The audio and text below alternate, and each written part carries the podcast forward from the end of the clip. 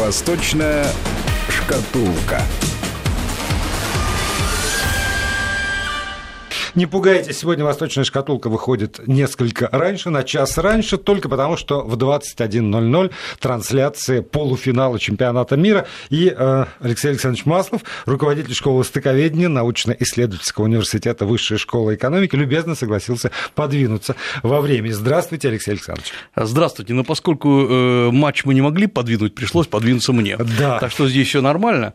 Э, я прекрасно понимаю, что вот как у лектора нет ничего более плохого, чем выступать перед перед обедом, поскольку все сидят ерзают, у меня нет ничего худшего, чем выступать перед футбольным матчем, поэтому сегодня постараемся сделать как-то не так скучно. Ну вот, э, конечно же, мы будем говорить про сложности в отношениях э, Китая и США, но начать мне бы хотелось совершенно другого. Правительство южной китайской провинции Хайнань приглашает профессоров высших учебных заведений России на пенсии приехать преподавать в местных университетах, отметил губернатор провинции. В России развито высшее образование по сравнению с другими районами регионами Китая Хайнань является в сфере высшего образования слабой провинцией, и мы горим желанием сотрудничать именно в этой области. Конец цитаты. Слушайте, я просто вижу, вижу, вот э, и себя бы видел, если профессорским званием обладал, но прекрасное предложение чудесное предложение, значит, теперь посмотрим на реальность. Да. Во-первых, провинция Хайнань действительно чудесная провинция, безумно дорогая, одна из самых дорогих за счет туризма.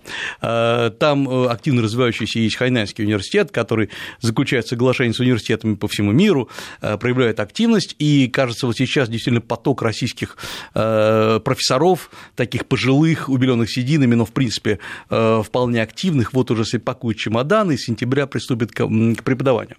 Хочу охладить пыл российских профессоров. Э, преподавать там надо в лучшем случае, конечно, на китайском. Иногда можно на английском. Если вы не знаете китайский или не э, говорите свободно по-английски, к сожалению, вам придется задержаться. И э, проблема та же самая, что у большинства университетов, э, которые, программ, которые открываются в России, которые очень активно предлагают курсы на английском языке для иностранцев, потом оказывается, что большинство профессоров, которые якобы записаны на эти курсы, по-английски не говорят. Это гигантская проблема. Второй момент, надо еще понимать такую историю. Э, те, кто не преподавал в китайском университете, те не очень понимают, что такое китайские студенты. Это не то же самое, что студенты российские, британские или французские. Э, это, и более того, это вполне современные, э, не зажатые студенты, которые начинают с тобой дискуссию, и перекричать их довольно сложно, не зная китайского языка. Поэтому надо охладить пыл, и есть еще, правда, другая история. Может быть, с нее имеет смысл начать. Я обратил внимание, что э, сейчас появилась э, в, что в России, ну, в России прежде всего, масса российских людей, студентов, которые закончили китайские университеты, которые там учились 4 года, то есть весь курс бакалавриата, или 2 года еще бакалавриата магистратуры, приехали в Россию и активно ищут себе работу. Они учились в китайских университетах, и э, они очень удивлены, почему не так активно они пользуются спросом. Казалось бы, гигантский интерес к Китаю, кругом нужны специалисты не только по Китаю, по Корее нужны специалисты и по Северной, и по Южной. Скоро и по Японии новые специалисты понадобятся, все таки связи развиваются. Казалось бы, вот надо посылать и российских профессоров, и российских студентов, пускай они обучаются на той почве и в конце концов э, приобретут какую-то значимость. Оказывается, нет. Оказывается, что, в принципе, э, те студенты, которые обучались э, э, экономике, например, Японии или экономике Кореи или Китая за рубежом в этих странах, они не так хорошо это знают. И связано это с тем, что вот эти страны, что Китай, что Корея, не всегда рассказывают сами о себе реальность. Но Про... ведь они учатся в тех же группах, что и китайцы. Он нет, нет, он нет. В Китае иностранцы учатся в отдельных группах, специально созданных для иностранцев. И когда вы записываетесь на курсы под названием, скажем, «Мировая экономика», в надежде, что вам расскажут и о китайской экономике, вам по американскому учебнику на относительно нормальном английском языке рассказывают про мировую экономику. Тот же самый курс можно послушать в любом достойном российском университете. Когда вы захотите узнать, например, про особенности китайской юриспруденции, китайской экономики, микроэкономики, э, или, например, вдруг вы решили послушать о том, что такое китайские финансовые элиты, с кем надо общаться, Вдруг оказывается, что таких курсов нет, по крайней мере, для иностранцев. И э, вас просто в эти группы для иностранцев не допускают. И оказывается, что люди, которые провели несколько лет в Китае, э, они, э, или даже в Корее, они, оказывается, вообще не востребованы и не нужны особо крупным российским предприятиям, работодателям. Это есть и другая история. Когда-то, еще это было в начале 2000-х годов, масса российских университетов заключала договоры с Китаем под названием 2 плюс 2. Два года в России, два года в Китае, и, казалось, будут готовы специалисты. А, в России их обучали, в принципе, хорошо. Оказалось, что два года в Китае практически потерянное время. Потому что многие студенты еще не так хорошо говорят на китайском языке, чтобы понимать эти курсы, но самое главное, что те знания, которые они получали, они оказались ниже уровнем, чем если бы они получили в России.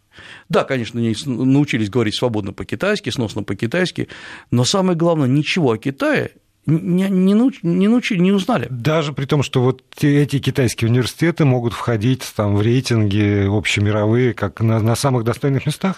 Мы говорим сейчас как раз о лучших университетах, э, я уж не говорю о каких-то провинциальных маленьких университетах, мы сейчас говорим о лучших университетах, которые довольно хорошо обучают э, китайских студентов.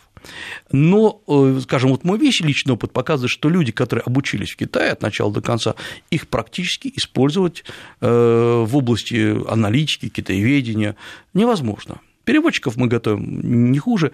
И вот э, эти программы 2 плюс 2, они тихо умерли потому что оказались невостребованы. Сейчас новая идет волна, там какие-нибудь российско-корейские э, программы, тоже 2 плюс 2, то есть наступление на те же грабли, э, и понимание того, что ведь э, многие страны, что Китай, что Корея, что Япония, когда обучают своих студентов, они же обучают не просто так. Зачем, в принципе, они делают? Они действительно, приходится признать, они довольно активно промывают мозги. И многие студенты, которые приезжают из этих стран, начинают, сами того не желая и сами того не осознавая, работать на эти страны. Не имеется в виду в этих фирмах работать. Ничего плохого в том, что работать в корейской фирме, в этом нет ничего плохого. Они начинают пытаться объяснить России, что мы недостаточно понимаем Корею или недостаточно понимаем Китай. И получается парадокс. Мы зачем-то, многие университеты, сами того не понимая, в стремлении за вот этим эм, международным сотрудничеством, псевдомеждународным сотрудничеством в данном случае, отправляют своих студентов на пробывание мозгов на два года или на больше в эти страны. И я говорю, это не языковые стажировки, которые можно только приветствовать. И парадокс в том, что э, вот студенты, которые обучаются по программе там 2 плюс 2, китайцы не особо едут в Россию, такого нету. Корейцы не едут в Россию. Мы зачем-то отдаем на промывание мозгов своих студентов на э, Восток. И э, сейчас мы, вы знаете, есть такое страшное обвинение э, какого-нибудь там оппозиционера, что он прошел курсы где-нибудь в Гарварде двухнедельные, вот где его завербовали. Слушайте, а чем отличается восточная культура? Я не говорю, что в Гарварде обязательно всех вербуют, на самом деле это не так, и Гарвард – прекрасный университет, но ведь, по сути дела, сейчас э, происходит то же самое с восточным направлением. Вот здесь очень важно, надо нам опомниться и готовить э, кадры самим, с правильными стажировками.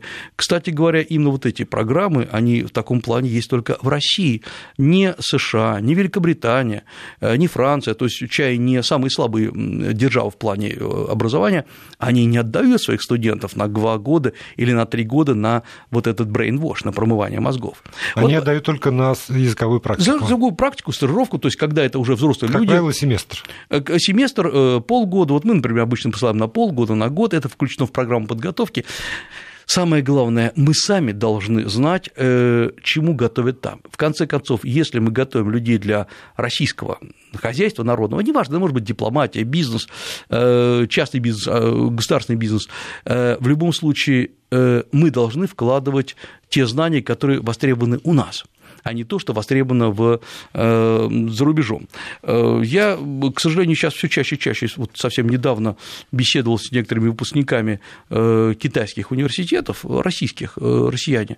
У них странный тезис, который, собственно, в Китае их научили. Вы знаете, мы, россияне, мы неправильно понимаем китайцев они другие, они к нам со всей душой, они же предлагают нам, давайте мы э, построим вам, перестроим вам трансип, а вы не отдаете. Э, мы хотим помочь вам развивать нефтяную и газовую промышленность, а вы упираетесь.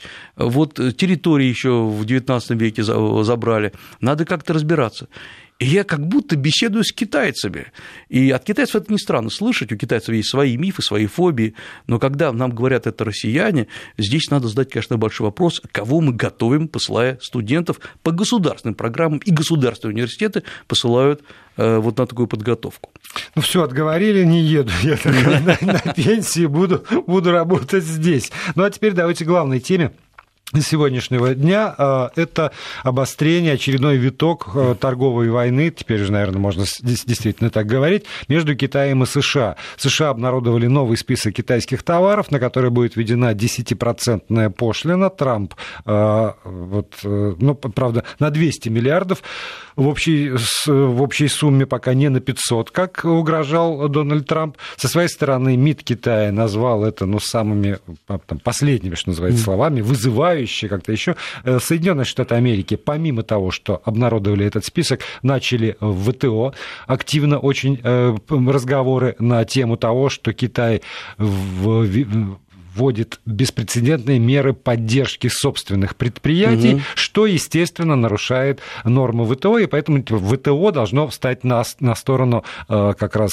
Соединенных Штатов Америки в этой борьбе. Но и Китай, э, насколько я понимаю, уже не может ответить тоже пошлинами на товары, потому что не так много товаров импортирует из США. Но вот поступила информация, что Китай может заморозить процесс одобрения сделок слияния поглощения э, заявки, на которые ожидают целый ряд американских фирм, и добро на них должно быть получено как раз в правительстве Китая. А здесь, ну, вопрос один. Это, это виток э, и, и можно ждать следующего витка, либо все-таки в какой-то момент они должны остановиться. Я почему еще спрашиваю? Потому что э, ну, Америка неоднородна в этом плане, и уже и Сенаторы выступают э, тоже с тем, что Трамп как-то как перегибает палку, mm-hmm. и торговая а, палата США критике подвергла позицию Дональда Трампа, и э, как раз э, больше всего напирают на то, что в результате это ударяет по ценам и ударяет по американским рабочим. Вот цитирую, в этой набирающей обороты торговой войне с Китаем оказались наказаны американские семьи. Ну, во-первых, это правда. Я именно как раз реагирую на последнюю реплику. Mm-hmm, да, так и правда. есть. Да, это правда. А, тут э, я э, в известной степени повторю некоторые мысли, которые вот я буквально, по-моему, вчера опубликовал небольшую статью в Forbes, и где э, я попытался зайти совсем с другой стороны. Мы все время подсчитываем, сколько кто кому выставил счет. И поэтому жонглирование вот этими цифрами, оно всех ужасает. Например, Трамп вообще сказал, что если Китай еще нам будет отвечать, мы введем санкции на 500 миллиардов долларов. Угу. Эта цифра взята с потолка, просто вся, э, весь э, китайско-американский товарооборот 600 миллиардов. То есть вообще мы затормозим товарооборот. Китайцы насупили, насупили брови, тоже отвечают. И э, вопрос главный, а вот зачем они все это делают? Ну, например, зачем, вообще Трамп зачем это начал делать? Да, самое простое объяснение, что Америка first, Америка прежде всего, э, защищая американского производителя, надо прекратить, как э, постоянно заявляли, э, воровство Китаем технологий, это в ответ на вот эти вот ужасные, ужасное воровство Китая, это такие, такое объяснение, которое абсолютно удовлетворяет и часть американского истеблишмента, и, конечно, американского обывателя. Но есть глубинная вещь. Что и зачем делает Трамп? Китай э, объявил несколько лет назад программу, которая называется Made in China 2025. Э, это э, экспорт товаров, но не абы каких, потому что Китай всегда экспортировал, а товаров высокотехнологичных, товаров, которые должны превратить Китай из э, мануфактуры всего, из фабрики всего, в фабрику исключительно высокотехнологичных товаров, и в известной степени Китай должен потеснить другие высокие технологии типа японской, тайваньской, южнокорейской и, в конце концов, американской. Потому что дальше э, продавать дешевые товары Китай не может, мы об этом много раз да. говорили, все подорожало. Значит, э, надо продавать технологии. А вот это уже опасно, потому что когда Китай торговал дешевыми шмотками и э, производил рубашки известных фирм, там, скажем, по 5 долларов себестоимости в Китае, и потом они продавались на 5 авеню за 150 долларов, всем было безумно выгодно и поставщикам, естественно, продавцам. Э, никакой угрозы для американской экономики в реальности не было. Американцы сами рубашки и костюмы не отшивали э, так, в большом количестве. А вот сейчас э, Китай начал влезать в сердце американской машины, в сердце американской идеологии, высокотехнологичная компания. компания страна, которая подарила гигантские корпорации типа Microsoft, IBM, Apple, которые, в общем, сильно контролируют мировой интернет, мировые новые технологии, и ни одна другая страна не подошла и близко к этому. Страна, которая контролирует э, мировой интернет и контролирует DNS-сервера, которые, собственно говоря, раздают адреса. Э, и вот вдруг Китай, по сути дела, начинает залезать вот в это. Это удар в самое болезненное место. Что может делать США? Э, ведь это же идет нормальная конкуренция. И США наносит, ну, в данном случае не США, а конкретно Трамп, наносит удар, то, как предписывали всякие антикитайские книги, которые он читал, надо остановить развитие Китая в технологической сфере, оставить Китай в Азии. Сделать так, чтобы Китай жил внутри Азии, э, бодался с Японией за острова, э, воевал за Северную Корею, вот пускай он там, развивал внутренний рынок, э, раздувал, а потом схлопывал пузыри на рынке недвижимости, вот где-то там пускай будет. А вот сюда не надо залезать. Это может делать только одним объявить, по сути дела, конец монополии китайского экспорта на практически весь ряд товаров. И Трамп это делает. Делает это, на мой взгляд, груб, грубо, может быть, на это, собственно, был расчет резко. Э, Причем, я так понимаю, судя по тем движениям, которые предпринимал, предпринимал Китай, до последнего момента Китай не верил, что да. это произойдет. Вспомните, там ездил и э, члены э, ПК, постоянного комитета Политбюро, ЦК Да, КПК. и даже третьего дня, по-моему, появилось какое-то сообщение, что китайской прессе сверху спущено указание притормозить антиамериканскую риторику. Да, да, абсолютно правильно. И э, за последние два месяца, вот несмотря на э, не очень хорошие отношения с США, вот такой а, а, очевидных э, обидных высказываний антиамериканских в китайской прессе не было. Наоборот, э, я так получилось, провел последнее время как раз в Китае, и я смотрел, постоянно идут сообщения, там какая-то американо-китайская торговая палата позаседала, здесь по текстилю кто-то поговорил. То есть все как-то вот идет какое-то какое движение, вот это бизнес-движуха идет. И внезапно США говорит, нет, мы все-таки идем в пике, объявляем вторую очередь санкций. И вот оказалось, что Китай, он э, угрожает-то хороший, здоров, а ответить сильно он не может потому что действительно весь расчет был на то, что вот эта компания Made in China 2025 э, которая накладывается на другую известную инициативу «Один пояс, один путь», то есть, по сути дела, инфраструктурное, торговое расширение Китая, она находится под угрозой. Да, конечно, и до этого Китаю отказывали, например, в некоторых слияниях и поглощениях на территории Германии, и Европа говорила, давайте мы будем заниматься скринингом, э, то есть мониторингом китайских капиталовложений, но это были такие вот, э, кого-то можно было купить, с кем-то поругаться, с кем-то договориться, вот в Греции можно купить вот порт э, Пирей, в Англию можно вложить там почти 13 миллиардов долларов, это было как бы свое. А вдруг, оказывается, США задает совсем другую тональность. Это неприятно. И есть еще один момент. Вот как ответил Китай, тоже интересно. Китай э, объявил, что он вводит, по сути дела, контрмеры, то есть вводит дополнительные пошлины, и, по сути, это приводит к прекращению закупок из США целого ряда э, товаров и продуктов. Удар наносится как раз по сельхозсектору США. Это производители мяса, сои, э, молока, в том числе сухого молока. Это, честно говоря, того, кого американцы называют rednecks, как-то красные шеи, это вот такие простые э, работники, фермеры, может быть, не очень образованные, но очень трудолюбивые и в целом, по-своему, такие порядочные люди. Им... И, в общем, к ним всегда апеллировал президент, Абсолютно. кандидат в президенты Трамп. Вот они были его да. избирательной базой. И вот сейчас уже оказывается, например, что э, вот по... Есть такой штат Айова, да, не самый, не самый развитый. Э, вот фермеры там уже потеряют почти 625 миллионов долларов за счет прекращения, прекращения закупок из Айовы э, сельхозпродукции. Есть другой штат, Аляска, который, ну, в силу природных условий не самый развитый, но там сжиженный газ и так далее, и так далее. И вот Аляска потеряет несколько миллиардов долларов за счет непроданных активов э, США. Штаты Южная Каролина, штаты э, Колорадо теряют миллиарды долларов за счет вот этих вот санкций. И в этом плане, конечно же, возмущение фермеров, вот этих rednecks, оно, оно колоссально, фантастично. Посмотрите, я так иногда просматриваю вот какие там твиттеры самые простые, где говорят, вот, вот ради чего все это было. Вот, например, 40% э, всех, э, всех вишен и черешин, которые собираются в США, идут в Китай. Все прекрасно, люди на этом живут. Э, повысились пошлины на 25%, теперь черешня идет в Китай из Испании, Португалии, а также Перу и Чили. И кому от этого лучше, все спрашивают. Да, чилийские фермеры, может быть, расцветут, но американские фермеры тоже надо на что-то жить. Ну да, потому что простому человеку объяснить, что там через 25 лет э, некое лидерство, технологическое лидерство сложно. Почему а... он должен сегодня из своего кармана, по большому счету, заплатить за э, лидерство через четверть века.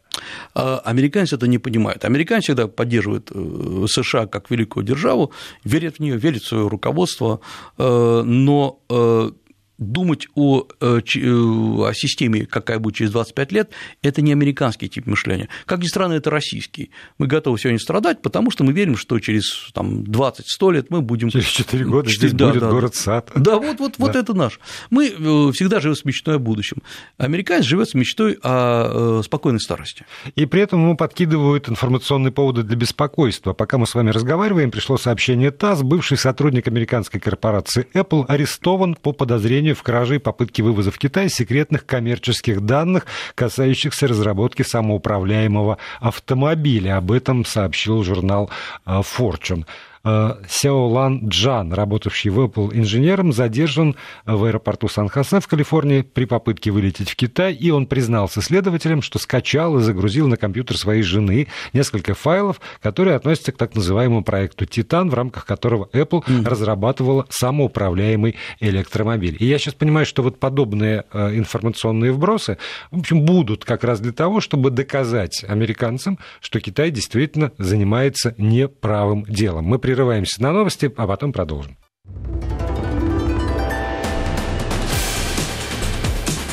Восточная шкатулка. Еще 10 минут у нас с вами есть для э, программы «Восточная шкатулка». Алексей Маслов, руководитель школы востоковедения научно-исследовательского университета Высшей школы экономики, здесь в студии. Алексей Александрович, говорим о отношениях США и Китая, но при этом я сегодня с некоторым удивлением, на самом деле, прочитал следующую информацию. Э, США и Китаю важно установить двусторонние отношения, которые могли бы способствовать стабильному росту мировой экономики. Об этом заявил в Токио генеральный секретарь Кабинета министров этой страны стороны э, господин Суга. Э, или Суга, извините. Да, тут я не, не уверен. Но, э, в принципе, Япония, которая высказывает озабоченность по поводу обострения торговых именно финансовых, экономических отношений США и Китая, это, ну, правда, для меня несколько удивительно. Если бы, скажем, Токио был, безусловно, на стороне Вашингтона, наверное, я бы больше понял это. А вот это обращение, где слышится тревога и по поводу американской позиции, по-моему, это нуждается в некотором пояснении. А я обращу внимание, что Япония, ну и непосредственно Абе, в последнее время выражал озабоченность ну, по многим вопросам. А, но есть два вопроса, где Япония постоянно озабочена. Во-первых, это вопрос Северной Кореи, которые говорят, не верьте Северной Корее, потому что Япония очень боится, а если начнется процесс, где окажется Япония, будет ли она востребована. А второй вопрос, есть одна особенность. Э, если сейчас Китай продолжит вот эти а, антиамериканские санкции, а он, очевидно, продолжит, э, будет переориентировать свою экономику на другие страны, создавать новые торговые, всякие иные альянсы, как следствие эм, пострадает, ну, помимо США, две других страны. Это Южная Корея и в большей степени Япония, потому что уже э, понятно, известно, что Китай собирается прекращать или, по крайней мере, сворачивать э, закупки в Японии и в Южной Корее, больше в Японии, правда, ряда микросхем и компонентов для этих микросхем. То есть Китай тоже переходит на свои, на свои силы, на, свои, на свою основу. Э, Япония, как бы она не, не любила Китай и как бы она с ним не ругалась, меньше всего заинтересована в сворачивании торговых операций с Китаем. Японские инвестиции в Китай довольно велики. и устойчивость японских инвестиций относительно Китая и относительно американских инвестиций в Китай значительно слабее.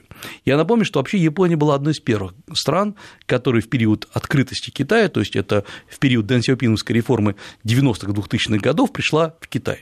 Япония в первые же годы вложила, вдумайтесь в эту цифру, почти 80 миллиардов долларов, э, это в первые, там, десятилетия, причем самые разные э, э, проекты в э, строительстве гостиниц, в дороге, в переоборудовании университетов. Первая современная клиника в Китае была японская клиника, называлась китайско-японская, существует до сих пор. То есть Япония вот кругом вошла, это в известной степени она рассматривала как некоторые извинения за ужасы войны японо-китайской 37-45 годов, хотя, я напомню, не принесла официальных извинений Китаю. Но было как бы давайте мы деньгами, вот так вот. И э, несмотря на вот эти споры вокруг островов э, Дяо Юйдао, э, как-то вот э, торговля идет с Японией. И вот тебе на, сейчас начинается полная дестабилизация мировой торговли. Ведь Япония понимает так же, как любой, в принципе, нормальный экономист, что это не война Китая с, Японией, э, с, э, с США, это не торговый, как бы, э, торговое бадание вокруг каких-то категорий товаров. Это действительно борьба за будущее, борьба за владение будущим цивилизацией, э, и это приказ понять США, еще, наверное, лучше понимает Китай. И вот Япония – может быть, сейчас, просто пострадать, вот как... Э, когда... Лес рубят, щепки летят, да, уже да, да, да, дерутся да, у холопов, да. чубы трещат. Потому вот что для Японии сейчас, смотрите, что Япония за последнее время сделала. Она перезапустила процесс создания транстихоокеанского партнерства. Это очень болезненная история. Э, я напомню, что этот э, а, еще при Обаме Америка очень активно участвовала в этом деле, и было вот-вот уже все подписано. Потом США при Трампе выходит из ТТП. Становится понятно, что ТТП в старом составе, главное, в старой модели не может существовать, и Япония перезапускает, потому что очень важно иметь другую торговую и ну, не только торговую, но торгово-политическую, скажем, организацию в этом регионе. Главное, чтобы не было никаких торговых потрясений. И но там Новая Зеландия участвует, Канада, ни шатка, ни валка. Идут споры, но все движется в общем правильном направлении. И тут на тебе торговая война. Вот это как раз меньше всего нужно Японии. Я обращаю внимание, что еще сделал Китай. Вот э, в 1975 году, в 1975 году э, была создана организация, называлась э, Тихоокеанская торговая ассоциация. Они почти никто не знает, но она существует. Там Индия, Шри-Ланка, э, Китай. Э, и э, внезапно, вот сейчас Китай не вспомнил и обнулил торговые пошлины, тарифы для всех членов этой организации. Для Индии, для Шри-Ланки, там, Индонезии. Зачем? А Китаю же нужно откуда брать фрукты, овощи. Китаю же нужно откуда сталь брать вообще-то. А Китаю нужно брать станки и оборудование. Откуда? А вот тебе Индия со своей сталью, вот тебе Индонезия со своими овощами. И эти страны, ну, скажем, у Китая с Индией не самые добрые отношения, но внезапно это стимулировало сближение Индии и Китая. Индия сейчас там готовит целые торговые соглашения по поставкам в Китай, э, в том числе технологи... высокотехнологичного оборудования, базы для этого оборудования. Э, и Индонезия, э, просто я знаю несколько хозяйств, крупных хозяйств в Индонезии, которые сейчас перепрофилируются целиком на Китай, чтобы выращивать туда, выращивать и отправлять туда овощи и фрукты. Вот что получается. То есть меняются торговые балансы, э, возрождаются организации, о которых, кроме специалистов, никто не слышал. Китай за, вот с 1 июля практически вот-вот э, опустил или отменил, или обнулил совсем тарифные пошлины почти на э, более чем на 3000 категорий товаров. В известной степени тоже ответ США. Это, это и есть ответ США, потому что всегда все ругались. Вы знаете, китайский рынок, на него сложно пройти, он дорогой, тарифы высокие, по некоторым товарам там 15%, 20%, это заградительные тарифы. Да, да, все правильно, китайский рынок очень жесткий. И вот э, вдруг США, может быть, сами того не желая, э, вынудили Китай э, сделать свой рынок более открытым. Правда, не для американцев, а для совсем других стран. И вот здесь довольно интересный, как всегда, вопрос такой стандартный. России что с этого? Вот мы-то что? В принципе, Россия с понижением тарифов только лучше, конечно. Но есть одна особенность, которую я с удивлением обнаружил, там, глядя на размышления наших руководителей наших э, экономических ведомств. Понимаете, то, что вот так произойдет, э, было понятно еще 2-3 месяца назад. Э, по-моему, есть только Китай верил, что американцы не ведут санкции. Но мы все понимали, не только мы, что это случится в той или иной степени. Надо было готовиться к массированному забросу российских товаров, услуг на китайский рынок. Э, потому что даже если сегодня вам говорят, окей, мы готовы закупать, предположим, сухое молоко в бесконечном количестве, это не значит, что у вас на складах это есть. Надо подготовиться э, лето, э, многие, весь урожай, по сути дела, расписан, и у нас, вот, казалось бы, открылся окно возможностей, а мы не готовы. Ну, с другой стороны, как раз руководитель нашего оборонного ведомства Сергей Шойгу сегодня в, интервью итальянскому изданию сказал, что 12%, это много, 12% э, российского экспорта вооружений идет в Китай. Это очень много. Это много, это успех. И это, зави... да. это, это, с одной стороны, успех, а с другой стороны, это зависимость О. очень мощная. Понимаете, вот это как раз я и хотел сказать, что э, что привязка к торговле вооружением, что привязка к торговле нефтью и газом, если это односторонняя привязка, это очень плохо поскольку это обескровливает э, любые другие каналы экономического развития. Э, ведь проблема заключается не в том, что у нас маленький товарооборот между Китаем и Россией. Он соответствует ну, условиям развития российской экономики. Было бы что больше продавать, мы продавали бы больше, это нормально. Но когда в основном это мы торгуем лесом, э, газом, нефтью и вооружением, это говорит о том, что вообще производит Россия, что вообще может заинтересовать Китай. Э, говорят, мы в Китае продаем э, мороженое. Да, мы продаем мороженое, это правда. Но объемы его никогда не сравнятся, там миллионы долларов не сравнятся с миллиардами долларов, которые э, идут за счет нефти и газа. И вот как раз вопрос Китай, то, что сейчас происходит на рубежах Китая-США, возвращает нас к главному вопросу. Эм, нам надо всегда быть готовым к таким ситуациям. Россия не существует изолированно. И главное сейчас выяснение отношений, как бы нам этого не хотелось, это не между Россией и США, для нас очень актуально, а между США и Китаем. Вот где сошлись две державы. Вот где сейчас будут э, трещать кости и где э, будут, конечно, как говорится, проливаться экономическая кровь. Нам надо быть готовым к таким ситуациям, предлагать свои услуги, товары, э, причем не только Китая, но и США. Надо понимать, что когда есть пустое э, место, когда есть вакуум, надо его заполнять. У нас есть чем заполнить. Надо меньше совещаться и более активно прорываться на эти рынки. Вот в этом плане как раз мы, несмотря на нашу решительность, мы медлительные.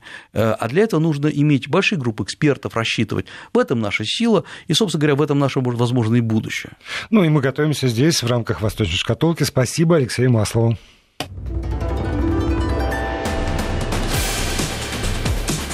Восточная шкатулка.